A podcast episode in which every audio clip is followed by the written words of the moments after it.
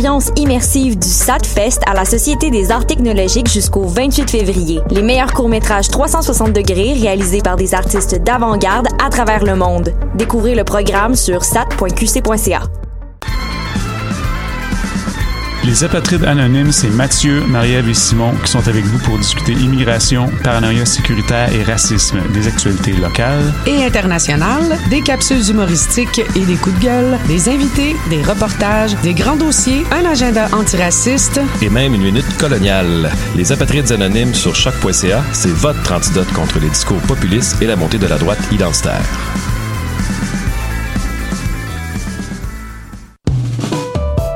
Présente les concerts Nuit d'Afrique à l'année, une série de quatre concerts en février. Ne manquez pas. Le grand retour de la sensation malienne Fatoumata Diawara, la diva à la voix irrésistible, sera le 23 février au National. La soirée Nuit d'Afrique Sound System avec World Wild Sound System et Analog Africa pour première au Canada le 29 février au ministère. Infos et billets disponibles sur productionnuitdafrique.com. Les productions Nuit d'Afrique vous invitent à la plus grande vitrine des musiques du monde à Montréal, les Silidars de la musique du monde. Venez découvrir 36 groupes tous les mardis et mercredis au club Balatou jusqu'au 16 avril. Participez au concert vitrine gratuit et votez pour vos artistes coup de cœur. La 14e édition des Silidars de la musique du monde à découvrir sur silidar.com, Facebook et Instagram.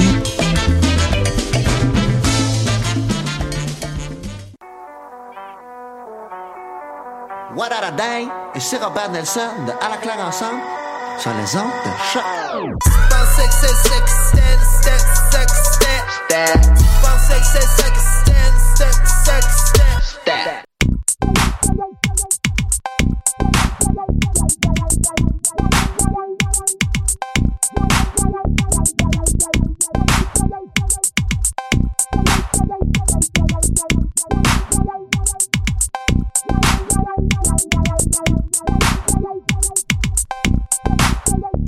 Bonjour à toutes et à tous et bienvenue à cette nouvelle édition de Pop en stock. En fait, je vais y aller pas mal rapidement pour les, les introductions parce qu'on a seulement une heure. C'est le genre de truc qu'on va, je pense, être capable de combler euh, amplement dans l'espace euh, de, de, de, cette heure-là. Donc, je vous présente très rapidement, très, très succinctement, euh, Gabriel Tremblay-Godette. Salut. Salut. Comment ça va? Bien toi? Super. T'as fait ta maîtrise sur Watchmen? C'est exact. Exactement. Et euh, Simon Lapierrière. Bonjour Jean-Michel. Ça va? Oui, ça va. On va parler de Watchmen aujourd'hui. C'est ça l'affaire, c'est parce que je voulais faire l'introduction super rapidement parce que euh, on va s'ostiner en masse. Je veux aussi euh, aviser tout le monde que ça fait longtemps qu'on se connaît. Donc, euh, il va avoir une, façon un peu informelle d'approcher pour les gens qui sont habitués à écouter Pop en stock. Normalement, on a comme un espèce de tour de parole et un grand respect euh, par rapport à l'autre. Je pense que ça va un peu prendre le bord. Fait que je veux juste vous aviser que si vous avez l'impression qu'on va se battre en ondes, ça arrivera pas. C'est juste notre tempérament naturel quand on, on débat sur des idées. Ce, ce, seront, ce, seront, des conversations euh, peut-être euh, corrosives, mais dans une franche camaraderie. C'est ça. Moi, je veux juste aviser les gens pour pas qu'ils fassent comme, hey, il faut que j'arrête d'écouter cette affaire-là parce qu'ils vont se pitcher des chaises. Je vous avise, on va se pitcher des chaises. Ce, ce sera pas plus l'inverse qui pourrait arriver?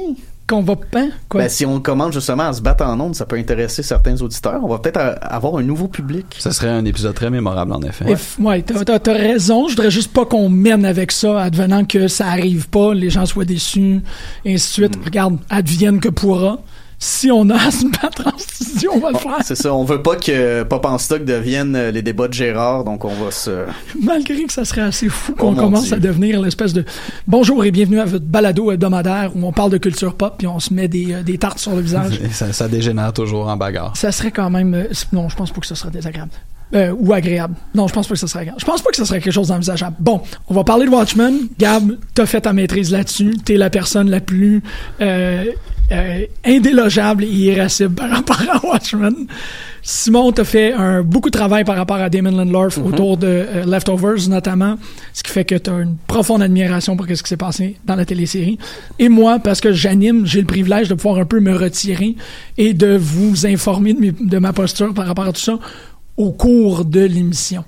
Donc, euh, Watchmen, très, facilement, c'est une télésérie qui a été produite par HBO, qui est sortie l'an dernier. En fait, c'est un neuf épisodes qui utilise la bande dessinée de euh, Alan Moore et Dave Gibbons comme tremplin de départ, mais qui, dès les premières minutes, notamment dans la représentation et l'illustration euh, de la tuerie à Tulsa en 1921, nous montre qu'on s'en va dans, une une, dans un univers totalement différent. Les seules choses qu'on savait avant ça, c'est une lettre qui avait été euh, publiée par Damon Lindelof qui disait essentiellement qu'il respectait immensément le matériel d'origine d'Alan Moore, mais qui faisait ça dans un esprit de... Euh, réappropriation. Réappropriation, mais aussi dans un esprit très sensible par rapport à quelque chose qu'il vivait avec son père, avec ah. la bande dessinée, le fait que ces comics-là, quand ils sortaient euh, de manière mensuelle, parce qu'on a tendance à dire que Watchmen est un graphic novel, mais il n'est pas, il a été publié en fascicule individuel à tous les mois, ben Lindlorf dit c'est un projet que je fais parce que je me rappelle d'avoir lu ces fascicules-là avec mon père et tout. Puis c'est on, ne peut pas nier le fait qu'il y a une, importance symbolique et émotive par rapport à son adaptation. Mais c'est à peu près tout. Et tu apportes un point intéressant par rapport justement à la lecture euh, mensuelle euh, de, la, de la série originale parce que euh, un aspect de Watchmen qui m'a énormément frappé, c'est que alors qu'on est dans la culture du streaming et du binge-watching, j'étais heureux de voir Watchmen hebdomadairement, ne serait-ce parce qu'il y avait du stock à digérer. Une fois qu'un épisode se terminait, euh, j'avais souvent euh, envie de prendre mes idées en note, de, digérer ce qui m'avait été donné à voir et j'aurais pas été prêt à sauter sur le champ à un autre épisode. Euh, et de cette façon, je considère qu'il y a un élément un peu pas tant ben, j'allais dire contre-culturel, mais plus à contre-courant par rapport à la façon avec laquelle euh, la télévision de, grande écoute produite par les grands studios, Netflix, HBO, euh, se, se, présente à nous et on retrouve ça un peu actuellement. Euh, là, on, fera un autre pop en stock sur cette très belle série-là, The Outsider, qui est aussi produite par HBO.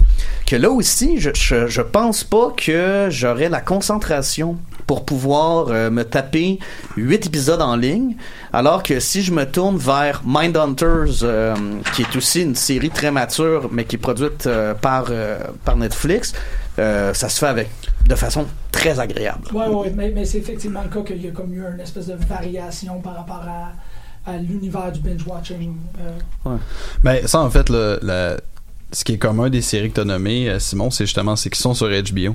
Et ça, ce phénomène-là, justement, il a été possible avec Game of Thrones également. Mm-hmm. Donc là, et moi, je suis bien que moi, je l'ai regardé euh, en rafale en deux fois. J'attendais que la série soit sortie au complet parce que l'automne dernier, j'avais pas le temps de la regarder. Donc, j'ai regardé en cinq épisodes et ensuite, euh, je l'ai terminé en début de semaine il y avait quand même un côté qui pouvait être le fun, comme il y a beaucoup d'éléments, euh, donc de le voir de manière rapprochée puis pouvoir faire les liens, mhm. c'était quand même pratique, mais l'effet d'attente et de culmination, j'avais des étudiants de maîtrise qui ont très hâte d'entendre le podcast pour avoir mon opinion parce qu'ils voulaient en parler toute la session, puis je leur ai dit non, je l'ai pas vu encore, je veux pas que vous me spoiliez rien. Euh, mais eux là, c'était vraiment, je voyais comment c'était un effet là, presque religieux. Ben d'ailleurs, on va parler de notre âge, mais nous, on n'a pas eu la lecture que Linda Love a eue de Watchmen. Moi, j'ai acheté l'édition roman graphique et je l'ai lu peut-être en trois jours, quelque chose comme ça. Donc, j'ai pas été dans l'attente. Euh, du, du, prochain numéro. Donc, j'imagine ben, que ma réception était différente. Oui, mais ça n'a pas d'incidence au final sur l'écoute qu'on a comme que tu lises Watchmen, c'est sûr que ça peut être intéressant de l'avoir lu comme ça à l'époque, mais quand, quand, moi je l'ai lu, et je l'ai lu donc euh, une demi-douzaine de fois ah euh, au moins, de l'avoir en intégrale, il y avait un côté qui était pratique aussi parce qu'il y a encore une fois cette mhm. question de densité là, puis de pouvoir faire des liens, tourner les pages. Je tiens d'ailleurs à préciser juste une chose sur la, la, posture que j'adopte et que j'ai adoptée en regardant la série. Euh, évidemment, comme j'ai fait mon mémoire dessus, je considère que Watchmen c'est comme imposé à moi. Je vais travailler sur la bande dessinée. J'avais entendu dire que Watchmen c'est un classique. J'avais pas trop envie de la lire. C'était pas du tout dans ça que j'étais à ce moment-là. Et quand je suis tombé là-dessus, moi je l'ai lu justement là, comme le cas de tu l'ouvres à 10h le soir, tu finis de lire à 4h du matin. J'étais comme mon Dieu, quel chef-d'œuvre. Mais pour moi, en fait, il n'y a pas. Euh, j'ai regardé la série en, en, voulant aimer ça autant que possible, en, mhm. ben donnant le plus de chances possible et en me disant il n'y a pas de, de concours Quand il y a une adaptation, là évidemment, il y a une confrontation entre la lecture qu'on peut avoir fait, donc ce qu'on a construit à partir de l'œuvre, et la vision de quelqu'un d'autre qui va presque systématiquement être inférieure quand elle veut faire preuve de fidélité. Et ce qui m'a choqué d'ailleurs, et moi je trouve que les adaptations les plus intéressantes sont celles qui vont prendre des libertés, vont déroger à l'œuvre originale pour euh, se permettre d'être créatif. Là où j'ai eu de la misère avec le film de Snyder, c'est que c'était très fidèle dans le sens que c'est presque la bande dessinée devient un storyboard pour la filmographie. Les ajouts sont essentiellement de mettre énormément de violence, du gore pratiquement, et euh, bon le, le- le- le remplacement du squid à la fin, mais Ouais. je veux pas entrer trop là-dedans. Ce que je voudrais dire par contre donc c'est que euh, j'ai pas de rapport affectif euh, qui est venu tâter mon écoute de, de Watchmen, aussi dans la mesure où l'espèce de rapport défensif qu'on peut avoir par rapport à notre œuvre quand on se fait adapter par quelqu'un d'autre, souvent une espèce de considération un peu hipster de j'aimais cette œuvre-là avant qu'elle soit populaire, puis là vous l'embarquez toute. Je veux dire, Watchmen, c'est pas une œuvre niche, là. C'est un des classiques de la bande dessinée Ouais, tu, peux- tu américaine. peux pas euh, avoir cette, cette attitude-là en disant je la connaissais avant tout le monde. Non. Là, vous l'avez tout euh, souillé. Là, ouais. Et là, moi, il y avait une question qui était justement, est-ce que, évidemment, j'étais sensible à savoir, est-ce que les créateurs de la série auront fait une lecture que je juge euh, satisfaisante, disons, de la bande dessinée. Sur ce point-là, je dirais oui, dans la mesure où il y a énormément, ça j'en parlais, mais il y a énormément de reprises d'éléments de l'œuvre originale. Là où, là pour annoncer mes couleurs, là où j'ai dérogé un peu, euh, c'est vraiment que la, la compréhension des personnages, comment moi j'avais coproduit les personnages dans leur vie interne et leur intentionnalité dans la bande dessinée, et le prolongement qu'on en a fait dans les euh, dans la série, ça j'ai été euh, plutôt dubitatif. Ouais, mais en fait, ils en ont prolongé deux. Moi, je pense que c'est une des forces de cette adaptation-là, c'est de d'avoir fait euh, des copies essentiellement, tu sais, comme Rorschach qui est pas présent, mais le personnage de, de Looking Glass. Merci beaucoup. Je l'appelais Mirror Master. À quel point est-ce que mon dessin est bien ancré.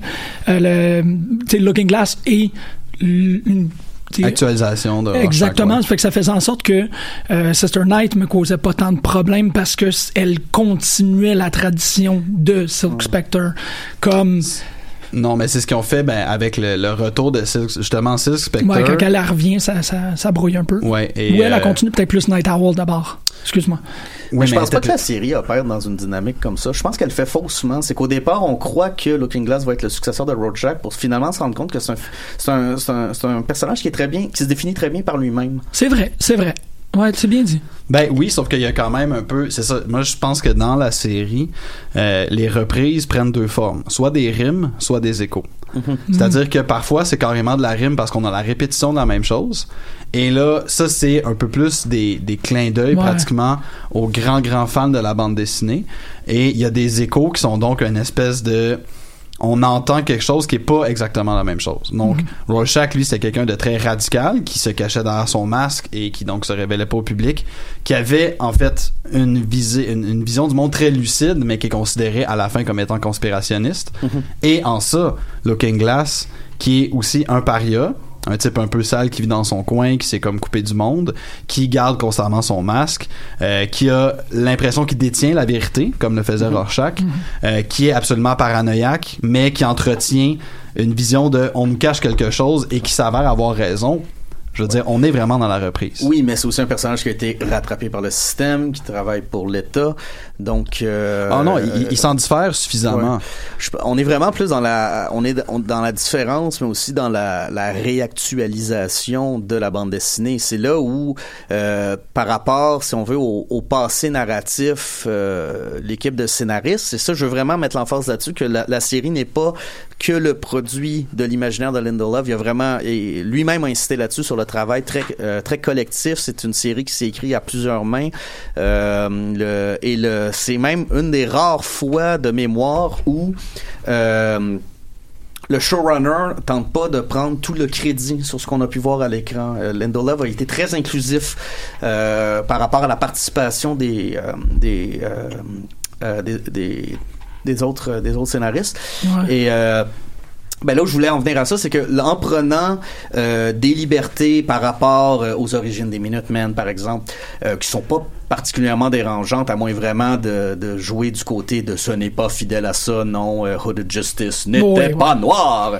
Euh, dans les, en fait, c'est même intéressant que euh, c'est la réflexion sur la mémoire culturelle qui est intéressante. Puis là, ça devient intéressant quand on adapte un classique de la bande dessinée, qu'au sein même de d'une adaptation, on questionne le processus d'adaptation. Oui, oui, puis même dans le cas de Hooded Justice, je trouvais qu'il y avait, un- il y avait une belle symétrie dans l'idée que le personnage, parce qu'on l'a toujours entrevu comme caucasien par le trou des yeux de, de sa cagoule, et on, on voit dans la télésérie qu'il devait maquiller cette partie-là de son visage pour passer pour blanc quand en fait il était euh, il était afro-américain.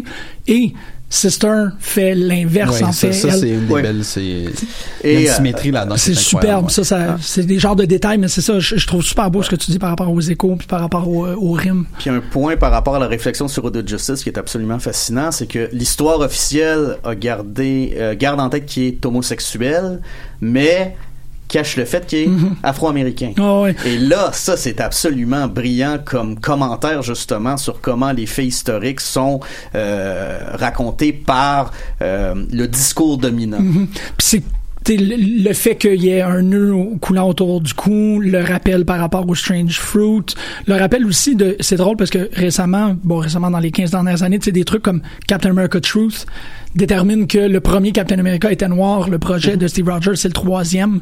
Tu sais, il y a de plus en plus de ces idées-là que les premiers héros, John Henry Irons, qui a été repris pour devenir Steel, les premiers héros aux États-Unis sont des Afro-Américains, puis Watchmen n'y échappe pas. Ça, c'est de toute la télésérie, c'est la seule idée que je suis convaincu que Moore, autant qu'il défend son idée originale, serait d'accord avec. Oui, je serais. je J'avais serais- vraiment, ouais. la- c'est la seule que je verrais qui fait Ah, ça c'était pas pire. Merci Ben, d'avoir et- pensé à ça. Et je pense en plus que une des un, un des ajouts très importants que fait la série, disons là, euh, comme le, le choix de prolonger l'univers de Watchmen, qui peut être un peu curieux. Et qui n'est Euh, pas la première fois que c'est fait, rappelons-le. Oui, parce qu'il y a la série de comics Before, Before Watchmen, Watchmen. qui Ouais, mais ça c'est un prequel, donc ça va pas ouais, modifier. mais ça vient aussi apporter des, nou- des nouveaux éclairages. Je- moi, je l'ai pas lu au complet. Jean Ouais, j'ai tout sais lu, pas qu'est-ce moi, qu'il y en ouais, est. De- moi, ce que, ce que je me souviens de, de Before Watchmen, qui, à moins que je me trompe, a eu aucune influence sur le Watchmen qu'on a vu à la télévision. Le seul que je verrais, on en parlait tantôt, c'est cette idée-là que le huitième épisode, A God Walks Into a Bar, est euh, formellement monté de la même manière que le Dr. Manhattan de Straczynski. D'accord. Cette idée-là de sauter dans le temps puis de de- d'exister. là. le, le- le quatrième chapitre de la bande dessinée est fait comme ça aussi. Ouais. Ouais, mais dans- en termes de comme ouais, mais c'est vrai qu'il y a de la con- Quand il est sur Mars, puis qu'il se souvient. Oui, c'est- conversation. des il est, endroits. il est c'est partout un- en même C'est un temps. monologue interne, mais il dit il y a ce jeu-là de comme en ce moment je suis sur Mars, mais je suis aussi 20 minutes plus tôt.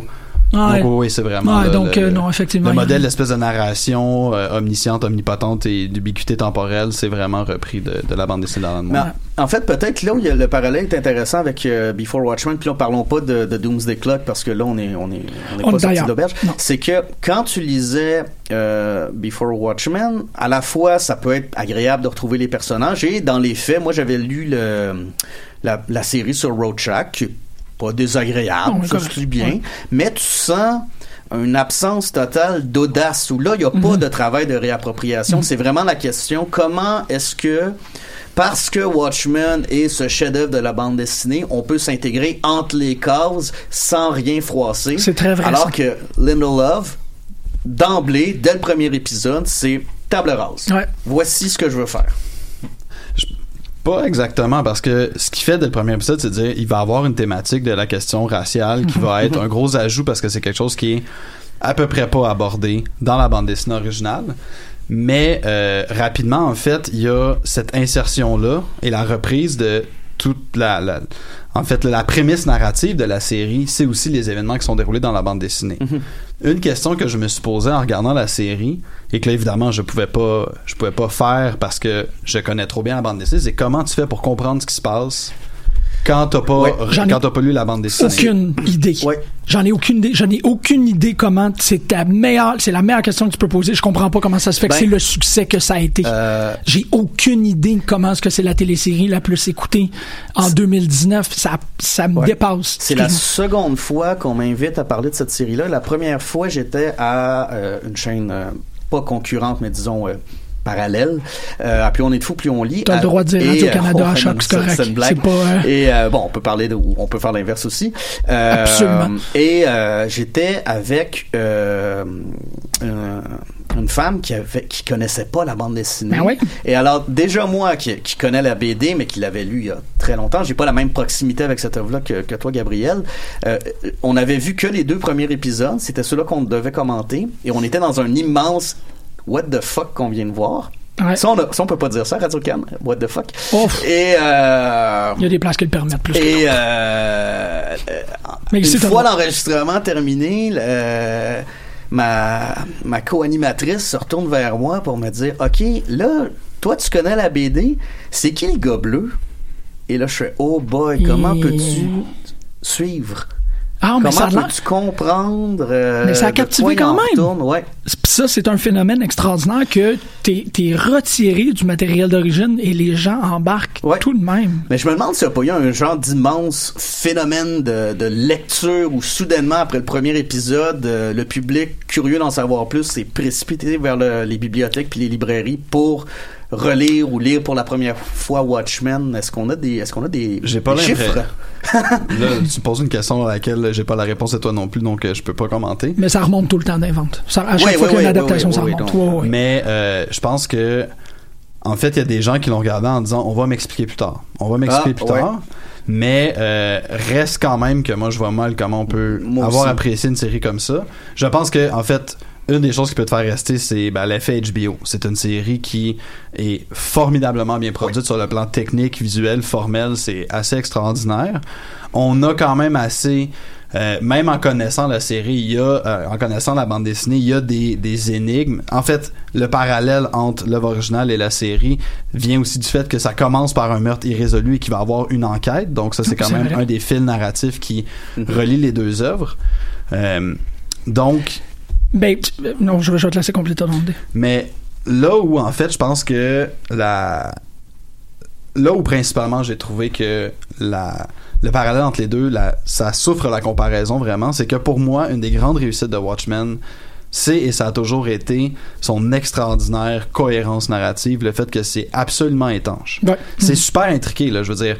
À chaque case contient des détails qui vont avoir une signification ultérieure, mais il y a aussi le fait que c'est un vaste complot très complexe, mais où tout tient en place. Donc, il y a une espèce de cohérence logique derrière ces actions-là qui est qui pourrait être vraiment mise à l'épreuve. Et moi, en le relisant, il y, a un- il y a un moment où, après deux, trois fois, tu dis, je vais essayer de chercher des bébites, et j'étais comme, j'en trouve pas beaucoup.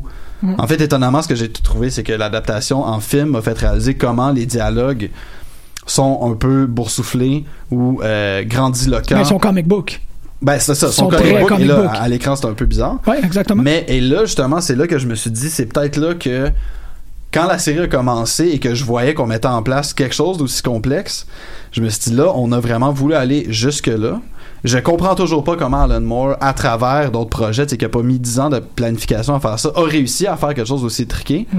Mais c'est ce que la série a essayé de faire et selon moi là où elle a pas réussi parce qu'il y a des gros gros gros problèmes de cohérence logique dans la série et ça m'a fait penser à l'anecdote de euh, il y a dans les années 50 je dirais Jerry Lewis et Chuck Berry qui étaient deux des grands artistes euh, rock de l'époque de la culture de la musique populaire faisaient des concerts.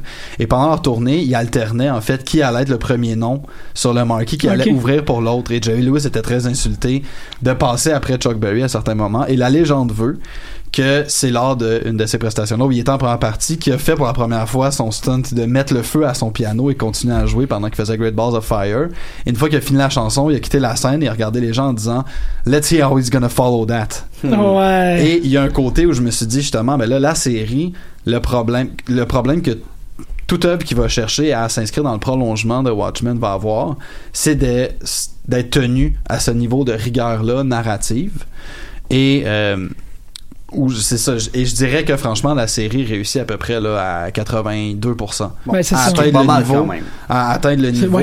Mais il y a un côté où c'est comme, oui, mais quand il y a les trous dans le récit, ça fait vraiment mal. Parce que c'était là qui était la Oui. grosse qualité. 82% d'Alan Moore, c'est une Ouais, bonne affaire c'est quand même. moyenne. Ouais, c'est ça. Ouais, mais justement, c'est que les, ce qu'on pourrait appeler des, moi j'appellerais plus ça des, des sortes de trous dans la narration, euh, pour peut-être mieux les appréhender, c'est qu'il faut considérer Watchmen non pas comme la suite de la BD, mais comme la suite de la série de Leftovers, qui baigne justement dans ce qui peut paraître être des incohérences, euh, ce qui est en plein de mystères, qui met en scène des personnages.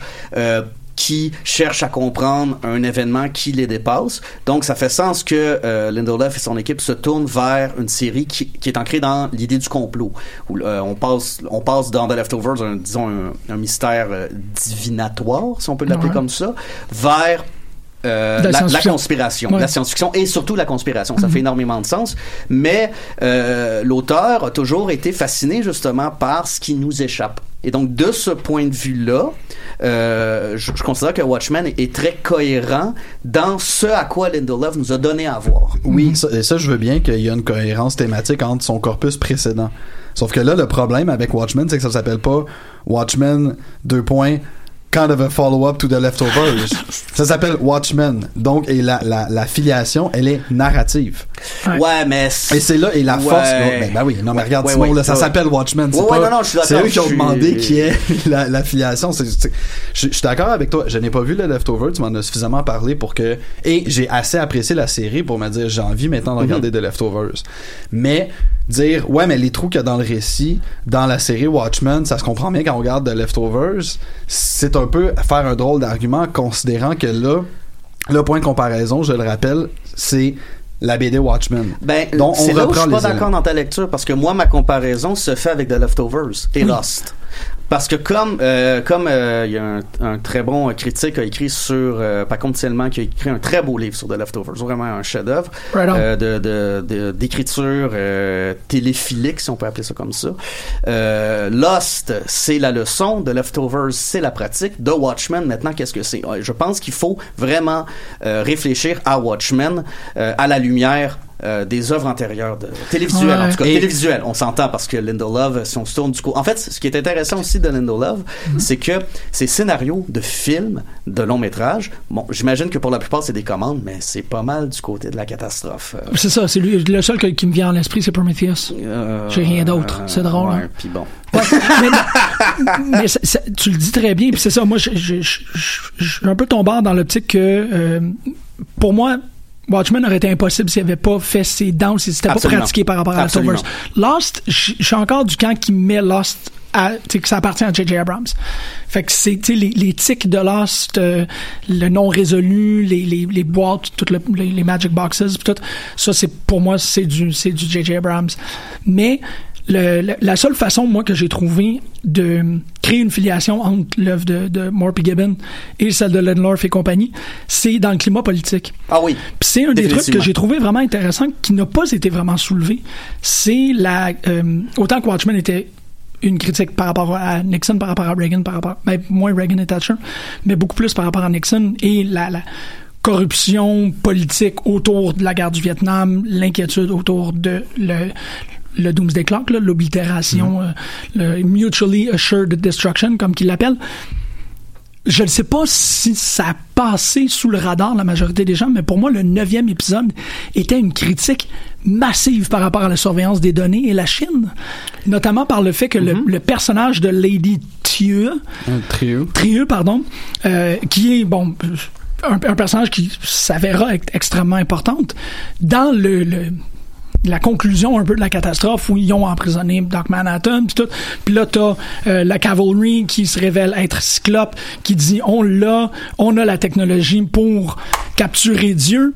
Et là Trieux fait ah non euh, excuse vous étiez en train de faire ma job pour moi, mais c'est l'empire chinois qui va partir avec les l'essence et les données qui seront soutirées de ce dieu.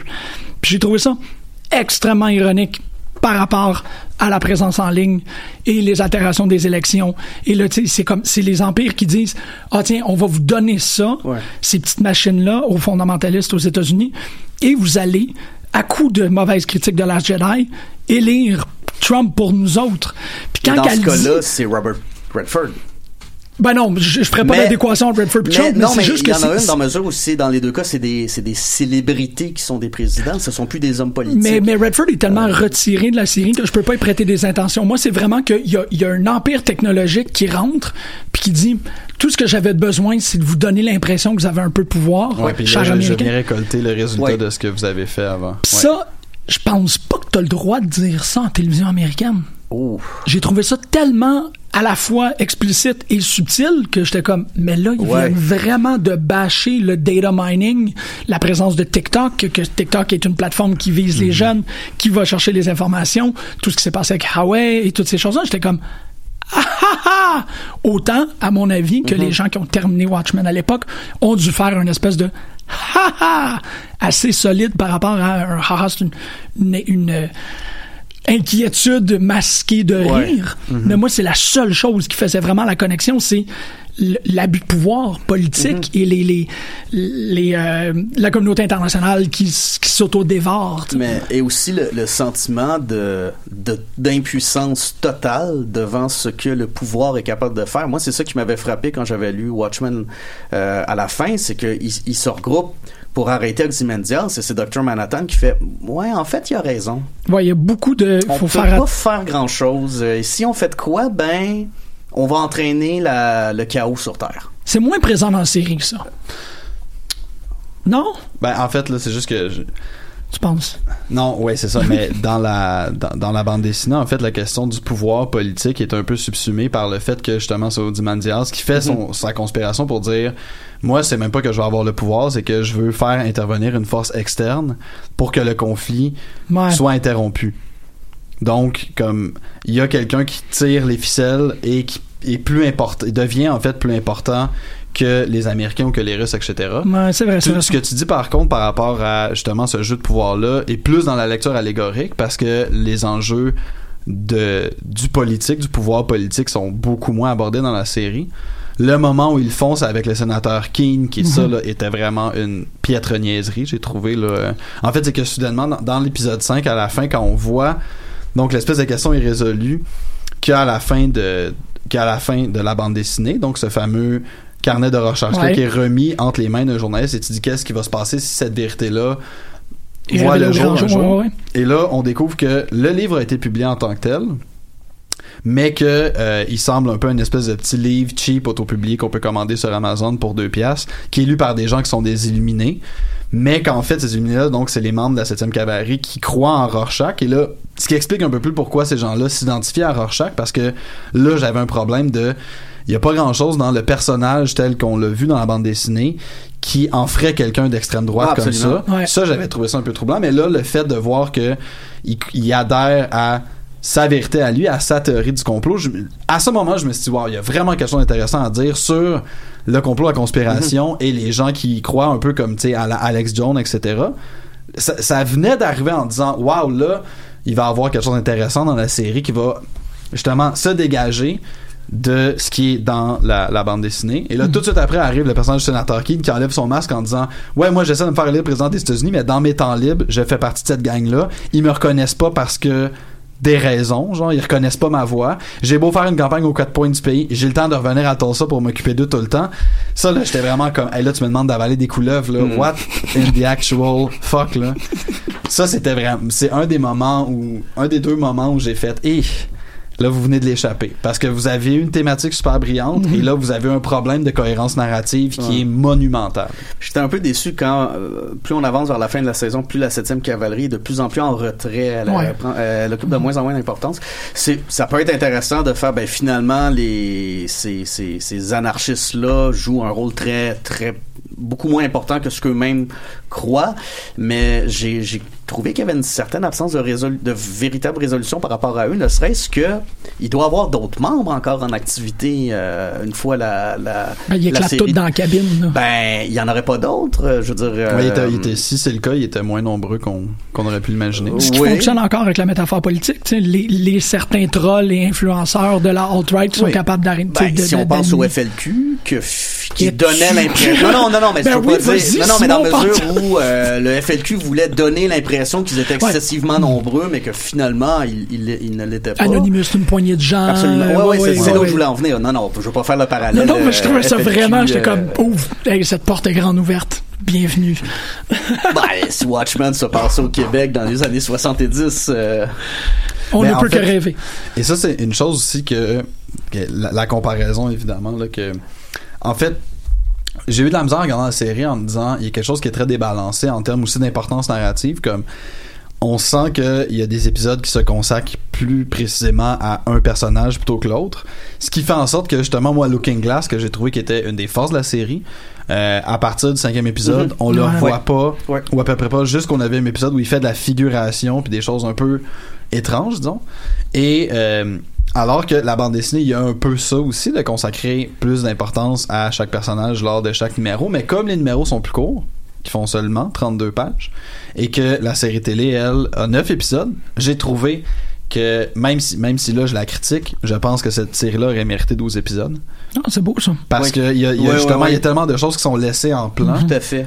Euh, Tout à fait. que je sais pas en fait là qu'est-ce qui explique là, le manque de budget venant de HBO ça m'est oh non désolé on a tout bossé sur les dragons de Game of Thrones euh, on avait tellement plus d'argent qu'il n'y avait pas d'ampoule dans le, le En- combat en- final là. Ben, en fait, ça doit juste être carrément un problème de case horaire où ils se disent, comme là actuellement, bon, Watchmen c'est terminé. Watchmen, ça jouait le dimanche, ça s'est terminé. Là, c'est The Outsider. Puis en avril, Westworld saison 3 débarque. Oh. Donc, je pense qu'ils doivent consolider tout ça. non moi je pense que HBO Euh, euh, ils peuvent vraiment faire Ben, je pense pas qu'il aurait pu faire un- une série de 22 épisodes avec Watchmen. Puis Ça, en j'ai- même j'ai temps, pas l'impression que ça aurait été viable. là. Je pense que c'est le genre de truc de comme on paper, là, quand on y pense objectivement, là on a vu le produit fini, là, mais tu présentes ça. Il me semble aussi, que ouais. tu. Moi, le Ouais. studio fait. Hey, tabarouette, on va peut-être juste en donner 9 quand même. C'est ça, c'est ça, Non, ça mais ça, ça aussi, c'est un point, c'est que euh, pour connaître des gens qui travaillent sur des projets de télévision, c'est qu'on pré- tu présentes ça en Et arriver ouais. avec euh, 15 épisodes, il y a bien des chances que les Surtout quand ton pitch, c'est ton elevator pitch, c'est genre, ça commence, on est dans Ouais. Tulsa, tous les noirs vont se faire tirer. Tu sais, tu peux- euh, Puis après ouais. ça, il va avoir des liens avec genre un événement qui s'est passé en 1985 mettant C'est mettant ça. un extraterrestre qu'on verra pas avant l'épisode 5. Trust us. Ouais, ça va bien aller, ouais. tu sais. Ah, Damon Lind, ouais, ok, c'est vrai. Ton Leftovers a été un succès, mais pas un si grand succès que ça. Mais non, je vois que Mais il peut pas venir demander la lune là, pour un Mais- affaire de même. Mais ça a fonctionné. Il pourra le faire pour son prochain projet parce qu'HBO lui donne carte blanche Ben là, à 100%. Ben avec ce succès-là, c'est sûr. Parce 100%, qu'il a pitché une affaire que moi je considère qui est unpitchable. Euh, une adaptation Watchmen quand que tu peux tu peux pas gagner ton public à 100% avec une adaptation comme ça surtout parce que c'est un livre qui est consacré Mais là, encore une fois, je tiens à rappeler, ce n'est pas une adaptation. Oui, oui, c'est un prolongement et ça fait une grosse différence. Oui, t'as raison, t'as Et raison. là, justement, ben, ça, on en avait déjà parlé euh, hors ronde et tu l'as répété euh, depuis le début. Moi, euh, j'ai beaucoup plus apprécié quand la série se dégageait de Oui, Watchmen ou ou faisait justement euh, des, des, Des des, échos, échos. ouais. Donc là, justement, Looking Glass plutôt que faire revenir Rorschach. Le personnage de Lady Trio qui est une extension de Zmandias, qui est un Mhm. peu comme... ben, en fait, là, c'est carrément sa fille biologique, mais qui elle aussi devient une self-made woman, qui va faire son argent dans d'autres technologies. Euh, Il y a une forme d'actualisation qui était, qui était bien. Mais euh, là, justement, le, le, le problème, justement, qui sent une adaptation qui qui vient gosser, c'est justement cette là de prolongement Ouais. et de se réapproprier les mêmes personnages. Mhm. quand Et t'écris là- la suite de ces personnages là Ouais, ça Et là, moi, en fait, ça, je. Jeremy Irons, ça faisait si longtemps qu'il avait tourné parce qu'il avait le goût de jouer, là? Le volume était à 11 ah, tout Chris, le temps. oui ouais, Et ça, moi, ça, c'est une affaire comme quand ça. Quand j'ai regardé la série, j'étais avec quelqu'un qui avait qui venait de lire la bande dessinée. Puis j'ai dit ça, c'est vite, c'est sûr que c'est vite. Mais elle était comme, ouais. Mais moi, j'étais comme, là, ça n'a pas rapport. Comment le personnage l'interprète. Puis on, on, on, on dit- on spéculait sur cette possibilité-là. Puis je disais, ce qui te fait douter de la chose, c'est que le personnage est tellement cabotin et tellement cartoonesque que par rapport à ce qu'on voit dans la bande dessinée qui est comme l'espèce de surhomme super posé qui est cérébral qui a tout calculé à l'avance et qui là devient une espèce de vieux pépé gâteux ça j'ai vraiment trouvé comme d'où est-ce que ça sort comment est-ce qu'il est devenu comme ça. Ça c'est une chose qui m'a dit c'est ça dépasse le fait de, l'appropriation. C'est vraiment je dirais même pas pas compris le personnage mais l'avoir détourné complètement de son origine Moi, je le mets un peu. C'est drôle parce que Jeremy Irons, je le, je le voyais comme s'il chantait dans la douche. Ouais. Tu sais, il y, a- il y a un espèce de. Quand il est sur Terre, il est entouré de personnes. Il considère tout le monde comme des inférieurs parce qu'ils ont un quotient intellectuel, parce qu'ils sont pas à sa vitesse, parce qu'ils comprennent pas, parce qu'il faut qu'ils expliquent tout le monde est lent autour de lui. Mais là, il est dans, il est dans un château sur une planète tout seul avec ses propres clones qui peut décimer à, à volonté. Fait que je le, je le sentais comme comme dans la douche, je le sentais dans un appartement tout seul, à comme bla bla bla bla bla. Puis là, il n'y avait pas nécessairement besoin de tenir quelconque forme de de, De décorum, Ouais, hein. exactement. Tu sais, il est juste, je suis seul, donne-moi mon gâteau. Ah non, pas de gâteau, tire le clone dans la tête, m'en sortir un autre, m'en mettre un canon, me le tirer Ouais, dans. Il y, a- il y a quelque chose d'Howard comme- Hughes. Howard Hughes, c'est le- pas pire, le ça, millionnaire ouais. qui a bâti son empire, puis maintenant qui peut vivre parfaitement sa psychose en étant complètement isolé du. du C'est ça, c'est ça. Il que- le- le- les canons à clones, c'était les, les catapultes à piano, là. Tout ça était très comme, ouais, c'est rich billionaire, mais qui. Mais en même temps, c'est parce Mais que là, on, nous donne un personnage qui surjoue, qui a l'air d'être euh, justement un peu failé, puis tu te demandes, ben là, est quelqu'un qui a perdu la tête, qui est dans une asile, etc. Ouais. Mais en même temps, là, encore une fois, moi, dans la lecture de la BD que je connais bien, où je savais que les per- Ozymandias, pour ourdir son complot dans la bande dessinée, il avait mis ensemble des scientifiques et des artistes, etc. Ils avaient réuni sur une île déserte où là, Ouais. il avait élaboré cette histoire-là. Je sentais bien l'idée que c'est une espèce de défi qu'il y a où il est tenu captif et prisonnier, mais qu'à travers ça, il va trouver la solution. Donc là, quand il balance les cadavres pour former le mot semi-daughter, c'est comme, ok, ben, il est, quand- il est encore lui, il est encore ce- cet être très brillant, mais il est juste, c'est ça, là, un jerk insupportable, ce que la bande dessinée ne présentait pas du tout. Ben, ici, je ferai un parallèle avec euh, Mad Max tel qui est interprété par Mel Gibson et par Tom Hardy. Tom Hardy, ah et ouais. quand on retrouve le personnage de Mad Max dans Fury Road, on sent là, hey, ça, ça va pas bien parce que ça fait des décennies qu'il erre seul dans le désert. Ouais. Donc, justement, la solitude a eu un impact sur sa, sur sa psyché. Et je pense que c'est du même ordre dans le cas de hum, d'Ozymandias. Il, il est devenu un clown de lui-même, justement, parce qu'il est tellement... il est tellement seul, puis euh, tout ce qu'il a, c'est ses souvenirs, donc il, il a, il a perdu le. Ben là, du, du moins, c'est que là, ce que tu fais, c'est essayer d'établir une cohérence à hauteur de fiction pour justifier ce que je considère être un traitement de marde Ouais. du personnage, tu sais. Mais c'est un dick dans Beyond Watchmen. Hmm? il, a, il a été écrit comme un dick dans Beyond Watchmen, Ozymandias, dans sa série à lui, là, qui a été illustrée par Jay Lee. Ben en fait, c'est pas t- c'est vraiment plus dans sa prestance comme parce que oui, là dans la bande dessinée, c'est aussi un asshole qui se croit. Ah, c'est vrai Ouais. qu'on s'en ennuie de sa prestance, ça je suis d'accord. Ouais, ouais, Ça, non, il y a rien de il royal, il- là. Il, il- Ben, il est tout clownesque. maigre Ouais, c'est ça. Il y a une couille qui sort de euh, ses boxers un peu tout le long. là. Non non, c'est ça. Ouais. Et ça donc ça ça fait partie donc de et là, je pense que le- l'exemple le plus affligeant de justement quand je vous disais les échos sont intéressants, les rimes sont pénibles un peu, c'est ce moment-là donc dans la bande dessinée où Osman Diaz va attraper au, au- au vol une balle qui est tirée vers lui qui là va un peu jouer sur cette ligne mince de Osman Diaz n'est qu'un simple un peu une espèce de Batman c'est un simple humain mais il peut se battre avec des avec des super-héros Ouais. parce qu'il a les capacités il a développé ses capacités jusqu'à l'extrême on le voit faire ça à la fin de la série quand il vient pour s'en aller et que le garde qui dit je vais tirer dessus et là il, il attrape la balle quand on regarde la scène dans le film, moi j'étais comme ok c'est évident que c'est un hommage à la bande dessinée, mais quelqu'un qui aurait pas lu la bande dessinée qui voit ça est comme qu'est-ce qui vient de se passer, ça n'a Effectivement. pas rapport. Ouais. Ouais, c'est vrai que ça lui donne Donc, des et- pouvoirs quand il n'en a pas. Puis dans le film de Snyder, il n'attrape pas la balle, il la contourne. Mhm. Il fait une espèce de dévier par rapport à son corps, ce qui fait que tu comprends que c'est de la pure mathématique. Il Ouais, prend la vélocité puis il la déplace. Mais ouais, c'est vrai que dans la série, ça fait ah, he's- he had powers all along. Puis quand euh, il y a un, parce qu'il y a un moment aussi dans une conversation vers dans les conversations avec Ozymandias vers la fin où là on revient beaucoup sur oui tu voulais mettre en place une utopie et là je me souviens pas c'est avec je pense que c'est avec des- les détrieux ou non avec Dr Manhattan qui revient sur le Nothing ouais. Ever Ends.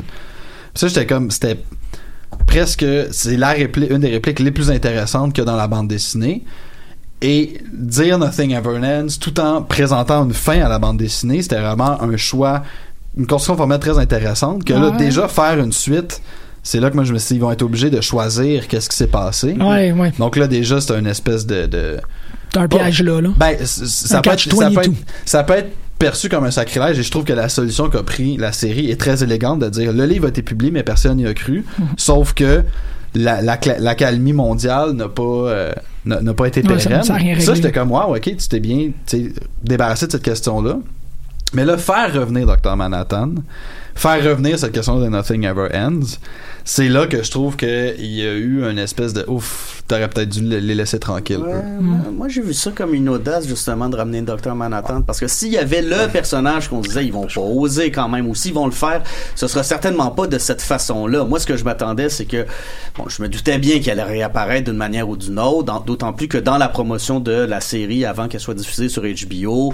on, la- on, on laissait sous-entendre euh, son, re- son retour on nous montrait des, des plans euh, très rapides dans les bandes annonces de, de main bleue à un bar où on disait bon ben c'est Il est central, là. lui même que je je me oui mais justement c'est que là, là là où ce qui est intéressant c'est que tout ce qui précède c'est cède à l'arrivée de euh, Dr Manhattan dans la série Watchmen c'est que malgré tout il est omniprésent euh, l'impact qu'il a eu sur l'humanité est reconnu.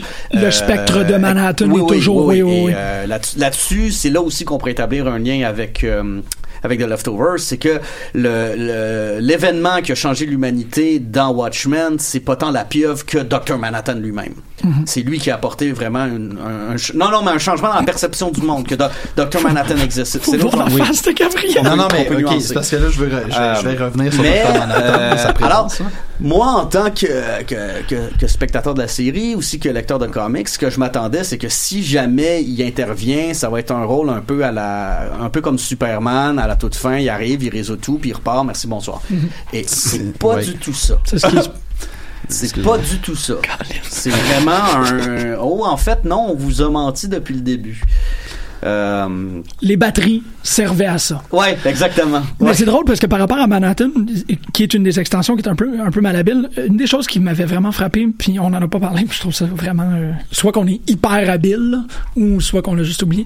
Il y a, il y a une, une en-tête d'un article qui a été publié vers la fin de, la- de- de la diffusion de la télésérie qui disait euh, l'entête, je cite, God is black and no one batted an eye.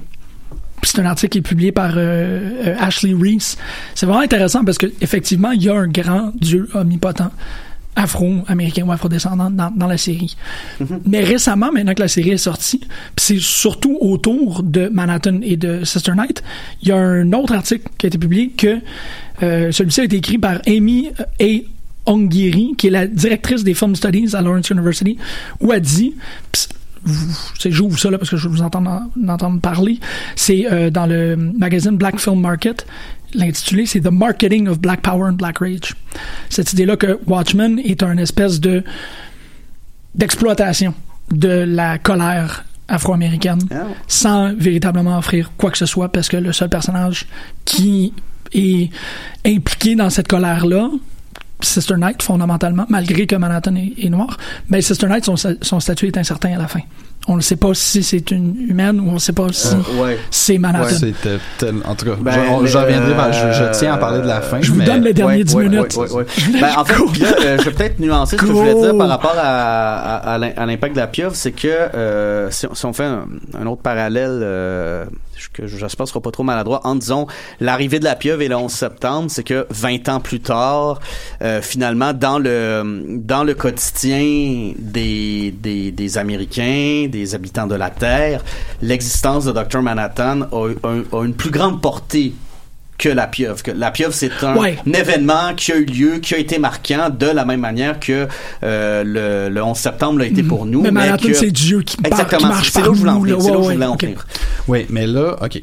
T'as beaucoup de trucs à déballer. Ouais, là. ça. Ouais, right Ben, et là, la, la question de le traitement de la représentation du pouvoir noir dans la série, j'aimerais avoir le temps d'y réfléchir un peu. C'est une question extrêmement riche et délicate. J'ai trouvé ça fascinant Mais que oui, ça fonctionne d'un bord puis de l'autre. C'est super intéressant, Ouais. mais là, je me prononcerai pas là-dessus. Je vais juste le dire tout de suite. Je préfère rien dire et y réfléchir. C'est une grosse parenthèse à ouvrir. Oui, oui, C'est- mais c'est- non, mais et la question de la représentation des configurations dans la série est vraiment intéressante et ça, c'est pas celle que j'ai le plus réfléchi. Parce que moi, la- la question de savoir, ah oui, Dr. Manhattan est, prend une apparence d'homme noir. Mm-hmm. Disons que c'est qu'à partir du moment où il revient, pour moi, tout le reste est un peu disqualifié. Et je m'explique. À partir de l'épisode 7, tu veux dire? Non, L'épisode 8. c'est Ouais, ça. Quand dans il revient, puis que là...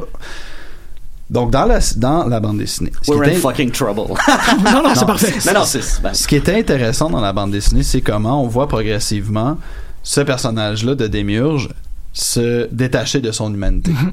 Et là, on comprend donc à la fin de la bande dessinée qu'il n'est pas intervenu lors de l'apparition du Squid parce que Ozymandias avait ourdi un complot pour le neutraliser. Mais même une fois qu'il constate ce qui s'est passé, il a dit ben là, c'est rendu votre problème. Il devient non interventionniste en disant moi de toute façon, je je vous trouve intéressant, mais j'ai I got no skin in this Ouais, game des que fourmis, puis. c'est ouais. ça. Et donc, je me, je m'en vais dans une autre galaxie. Et c'était une espèce de commentaire très intéressant sur, Superman, ce qui explique qu'il reste un serviteur de l'humanité, c'est que ses parents l'ont élevé au Kansas, etc. Puis c'est un bon petit gars. Mais une trajectoire différente aurait pu faire en sorte qu'il se détache complètement de l'humanité. Et moi, j'ai trouvé que c'est une des propositions intéressantes de justement, ben, le surhumain, est-ce qu'il reste humain ou est-ce que non, la partie super? Et là, Watchman, il répond en disant, ben là, quand tu deviens un démiurge, tu tu t'arrêtes de marcher parmi les hommes, tu t'en vas euh, loin, là, dans l'espace. Quand on le fait revenir dans la bande dessinée, euh, dans, dans la série, il revient pour entrer dans un bar, pour parler à Angela Hubbard, pour des raisons C'est pas clair. c'est pas c'est pas pas clair c'est qu'on le sait pas il y a, Ouais. il y a- il y a aucun moment Ouais, où on ça, dit pourquoi d'accord. et là oui dans la bande dessinée on voit qu'il est tombé en amour deux fois avec des, des femmes mais là après être parti ben ce qu'on nous dit vaguement c'est que Dr Manhattan est allé créer la vie sur une autre planète et que là ça finit par l'ennuyer parce qu'il était mal à l'aise parce que Et, et d'ailleurs, il est, il est pas allé très loin. non ben ça c'est la- c'est- c'est- c'est l'autre chose C'est arrêté à Jupiter, puis ah, Non. ben, correct, ça. C'est ça l'autre chose qui était un Ouais. peu euh, problématique. Donc là, on le fait revenir.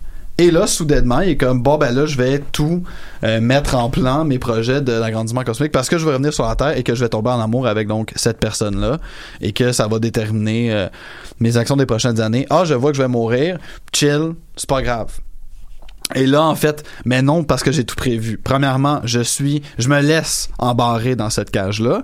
Même de cette cage-là, je suis capable, en passant par l'espèce de liquide à terre, d'intervenir. Mais je veux me laisser mourir parce que, encore une fois, raison. Mhm.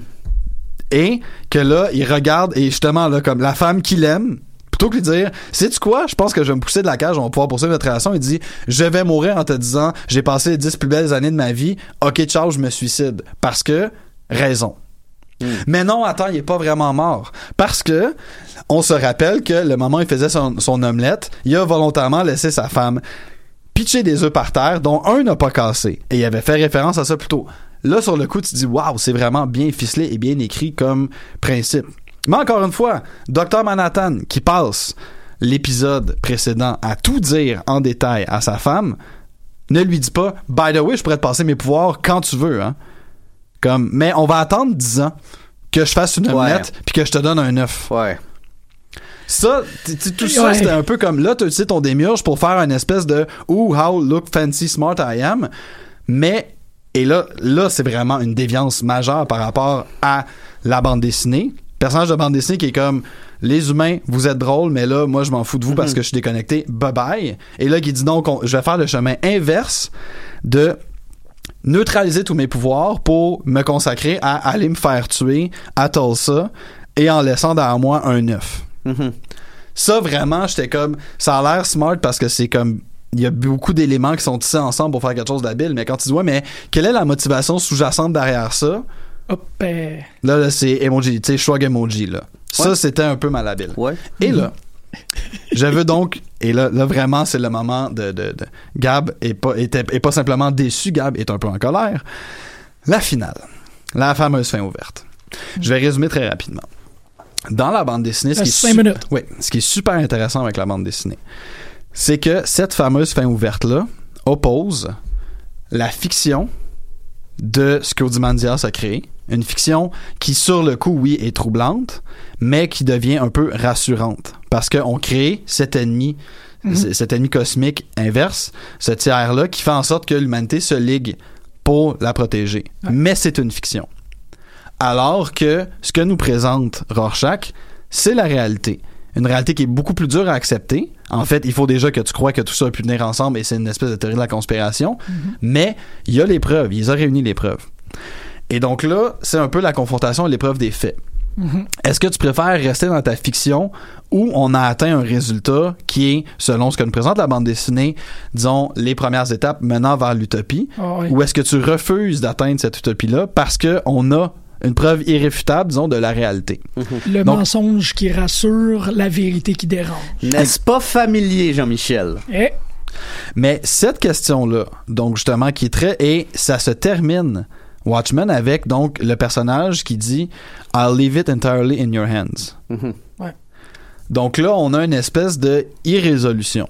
Et là, on est dans la projection, et là, ça soulève des questions donc morales, et on peut en débattre, etc. Dans la série, premièrement, il y a l'espèce de les, les gentils gagnent à la fin. Euh, tous les méchants sont tués, neutralisés, le, le complot arrivera pas. Ozymandias se fait arrêter, euh, alors qu'on l'a vu arrêter une balle en plein vol il y a quelques instants. Là, il se fait assommer dans la tête parce qu'il a perdu ses super réflexes. Euh, Silk Spectre qui décide qui, pendant 30 ans, elle a juste rien dit, mais comme, ouais, non, finalement, j'y ai pensé, puis là, oui, tu vas aller en prison. Ça, déjà, c'était dérangeant. Donc là, on arrive donc à cette fameuse fin ouverte. Ouh. Là, euh, Angela comprend que son mari, euh, récemment décédé, avait tout préparé ça. Il y a un œuf. Ah, Peut-être que l'œuf contient le pouvoir. Je vais aller sur le bord de la piscine. Et il m'a dit, en fait, c'est important que tu regardes la piscine. Parce a du foreshadowing. Il avait dit, ce moment va être important plus tard. C'est pour ça que j'ai envoyé les enfants se coucher dans un cinéma. Elle ouvre l'œuf. Elle le met dans sa bouche. Elle marche sur l'eau. On ne sait pas si elle a les pouvoirs ou pas. Fade to black. La question que je vous pose, c'est qu'est-ce que ça change qu'elle a les pouvoirs ou pas? Quelle espèce de réflexion ça va nous susciter? ouais. Là, on est dans un rapport spéculatif. Elle pourrait avoir des pouvoirs et décider de les utiliser pour justement Ouais. euh, rétablir, euh, bon, Ben, faire tout ce qu'elle accusait Dr. Manhattan de ne pas faire. Ouais, Ouais. ben pas elle directement, mais les Ouais. gens dans la série qui disent Dr. Manhattan aurait pu faire plus avec Ouais. ses pouvoirs. Ah, ça pourrait être ça. Peut-être aussi qu'elle va juste ressortir de la piscine tout trempée parce que son histoire de l'œuf ne fonctionne pas.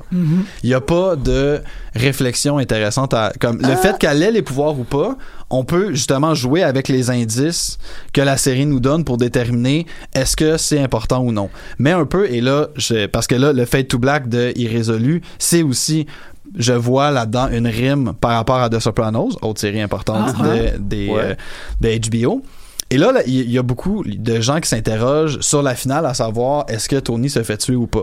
Et là, il y a des, des théories qui vont dans les deux sens.